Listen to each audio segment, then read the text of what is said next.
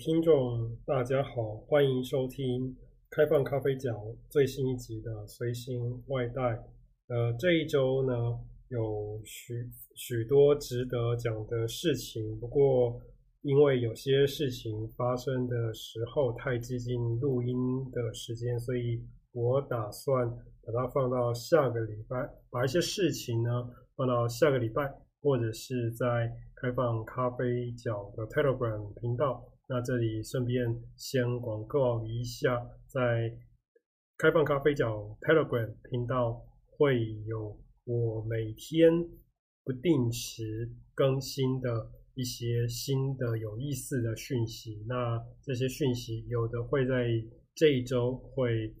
的随行外带会报告，或者是会制作成一个。专一个专门的呃特辑做介绍。那这这这个礼拜呢，有两个事情，我觉得值得跟大家分享。第一个是呃心理科学加速器的第一个的专案，呃由 Glasgow 大学的 Benedict Jones 与 Lisa D. Bruni 两位学者所领衔主导的研究。正式在 Nature Human Behavior 发表了，那这个也是我有参与一点点贡献的一个研究。那大家可以在节目的介绍中，我在 Lisa D. Bruni 他收集的呃参与实验室与学者们的推文串中有一点点感言，而这个研究呢，主要是看，呃，一个在西方，呃，已经有十几年历史的一个脸部辨识的，呃，测的解释的模型。那这个模型认为，呃，认认为人类都是以面孔的吸引力与支配，与具权威支配的特征。来来做辨认的原则，而因为这样的一个呃模型呢，一直都是以西方的研究来去做，来用西方人做样本来去呃收集资料，所以一呃一直都是呃认为呃全人类都是这样的一种。辨识脸人人脸孔的方式。那由于心理科学加速器有来自五大洲的各国的实验室，可以得可以获获得呃呃所有几乎是涵盖各人类种族文化的样本，因此他们借由这样的一个合作网络呢，推出了呃一个线上的。呃的问卷的收的收集，那我有幸也刚好是参加了一点，那也借此来作为我在这之后我自己所主导的另的研究案的一个呃小小的练兵。那在这个这个研究现在发表之后呢，呃，现在去现在他们发现原来的这个假说呢，其实。呃，会做出什么结论是跟分析的方式有关的。如果是用模型的原来的提出原来原模型的原来研究者用的分析方法，会倾向支持他们的模型解释与预测的结果。但是如果用用这个专案的两位发起者所采用的其他方法，则会得到不一样的结果。那因此，他们在呃去年的时候也推出了一个呃二次资料分析挑战，就是有邀请呃几位也也是有参加心理科学加速器的研究者，他们可以各自去提出自己的分析方式。那么挑战的结果呢，呃，我也我也把它放在节目的的介绍中，有兴趣的朋友可以去看看。那第二件，这这个这次我这集我想要分享的事情呢，是一个在推特上面，呃，特别是呃，在开放科学的意见领袖之间呢，呃，推特的一个网络的论战。呃，这个事情呢，呃，是源自于呃，现在现任的科学杂志《Science Magazine》的主编 Ty Regge 在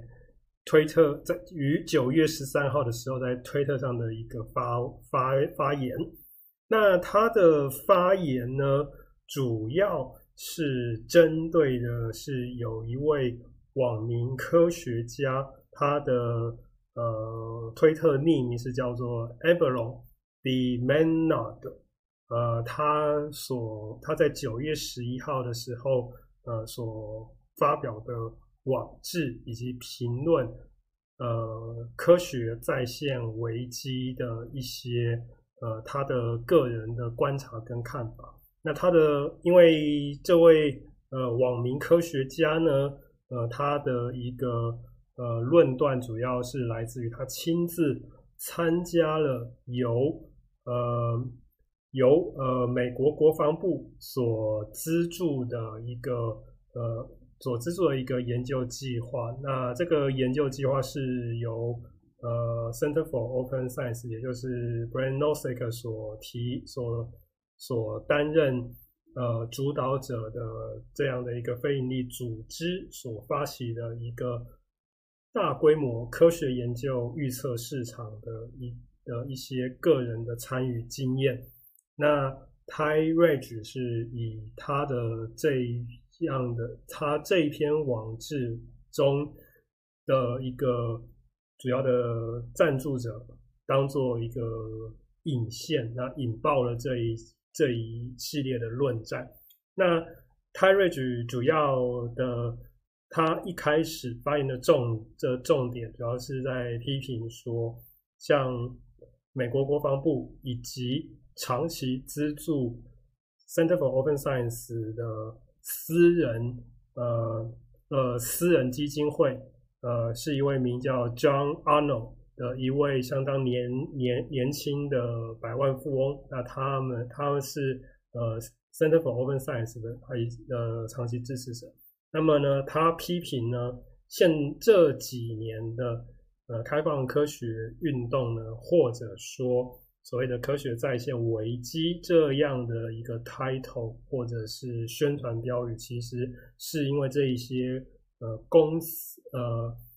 无论公部门与私人基金会，呃，去赞助像 Brian Nosek 这样的意见领袖所所掀起来的。那他，那么他还他还提到，像 Brian Nosek 这样的这呃一些意见领袖，其其实有许多地方，他们呃并没有言行合合合合一，因此呢。觉得他们的行为呢，其实是有些可耻的。那自然，呃，这样他这一大串的发言呢，很立刻就引起，就是引来了呃，Brian Nosek 以及呃其他几位经常在推特上面发言的意见领袖的一些反击。那其中一呃一开始最重要的反击就是呃，Ty Regge 他对于整个开放科科学运动的。呃的一个认识是太过狭隘，他只有认识到这过去十年间的一个状况。其实，呃，早在上呃二十世纪大概七零八零年代就已经在许多科学领域的开放科学运动已经开始兴起。那只那心理学或者或者大部分的社会科学基底其实是到。呃，过过去这十年才才开始有的，那那么呃这些主要意见领袖的意见呢，我就不一一赘述。那我把主要的几位的呃意见领袖的发发言的推特呢，都整理在一在里面的在节节目介绍中。那我特别整，那我有特别整理出一个一位其中一位。呃，是嗯，现在在澳在澳在澳洲的在澳洲的 Saint 的 cming 文 z 的在在 Tyridge 发呃发言后第后的第三天，他在推特上的一个整理。那我觉得他的整理有明确指出 Tyridge 的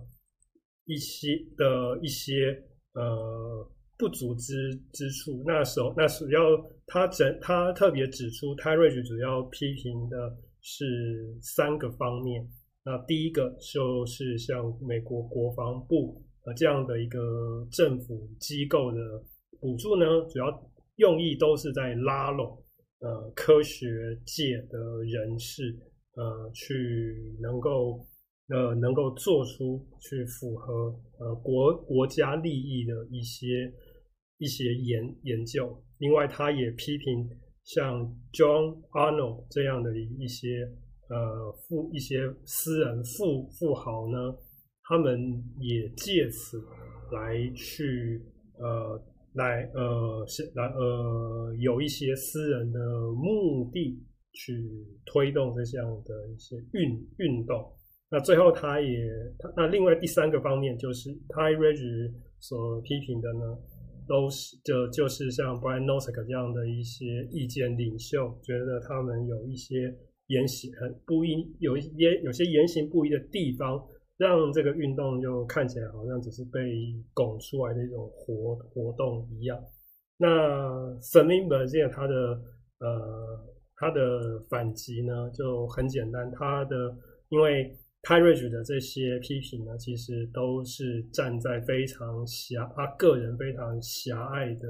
观察之上。那像是公部门的补助，那其实放眼世界各各国，每一国的呃科学研究的补助都是在拉拢该国的科科学家。所以你要说呃有没有什么目的呢？当然是有的。那只是说呃在。补助与被补助的这两方，他们的目的是好还是坏？好，那另外就是私人富豪的补助呢，其实也是一样的道理。那也是呃，Tightridge 都是像是以小人之心度君子之腹一样。那最后呢，对于被补被呃被补助的像 Brian Nosek 这些呃主要的研究者呢，那他们也都是。他也他嗯，瑟那瑟那瑟瑟宾泽的一个呃答复呢，就是指出说这这个同样呢也是 Tyridge 本人他自己他他呢只有注意呃他他只有去注意这一些比较比较著名的意见领袖的一个。的一个的一个观察，并且都是以比较偏颇的角度去观察的。不过他倒是提到，Tightridge 有根据他这，虽然说他 Tightridge 的观察呃跟呃说法很偏颇，但是他有提出一个论点是，呃，我们呃不管是呃不管是。呃，在第一线做研究的科学家，还是有补助科学家的公部门或私人的补助，都好都要注意的，就是呃，如即呃，即使是像呃开放科科科学或者是呃提倡来去解决呃在科学在线危机的这些呃运动呢，如果是被呃有心。的人士想要或想要去谋取一些政治利益的话呢，都还是很有可能会被作为利用的工工具。那在 Sabin 的推推文里面，他就举出去年就发生在澳洲政坛的一个呃例，一个关于呃农有一些农业部。有些想要影响农业政政策的官官员呢，就运用这个运用呃研呃研究缺乏在线的在在在线性，而去而去想要去扭曲或阻挡一些呃农业法法案的一一些一个新新闻。那老实说，现在就是如果看到现在台湾的社会呢。其实呢，这今年呢，也真的有发生过一些蛮有类似情节的事。不过有点我觉得很可惜的是，现在台湾的呃，关于科学传媒的媒体界以及科科学界本身呢，都还不足够可以就是成熟到能够像呃这群科学家在推特上讨论的深度一样。就拿现在，其实现在多，现在现在呃，比较这几天同样的也是这几天有占据比较多乐听大众注意力的，其实是像是呃是像搞笑诺贝尔奖这些比较有趣味性的新闻，但是像一些像这样的比较是也是网络新闻，但是。是比较有发人省思的一些一些的注的消息呢，或者是呃多方的论点呢，是还没办法去传到呃像像至少是像台湾的乐听大众呃甚至是多数呃是比较是也是属于意见领袖型的科科学家所能够去。呃，去谈去做谈去做谈论的一个地方。那我希望我这一集呢，可以当做是一个记录，也是在这个呃，正好是在是在这样这样的一个势头上做一点点呃，稍微呃有有一些政治不正确的发言，也希望未来能够呃能够看到呃我们的。呃，在这个呃推广开放与可重置科学的进度上，能够因此能够向是能能够与国与国际的这些风潮能够有一些结合。好，那今那么今天我的我们的呃随行外带的分享的内容就到这边告一段落。那请呃有兴趣的听众朋友呢，请记得。去订阅一下我们呃我们节目的 Telegram 频道，以及呃频道的网网址就在节目介绍，请大家去，请大家呃听完节目之后就去就有 Telegram 的话就去订阅一一下，谢谢大家。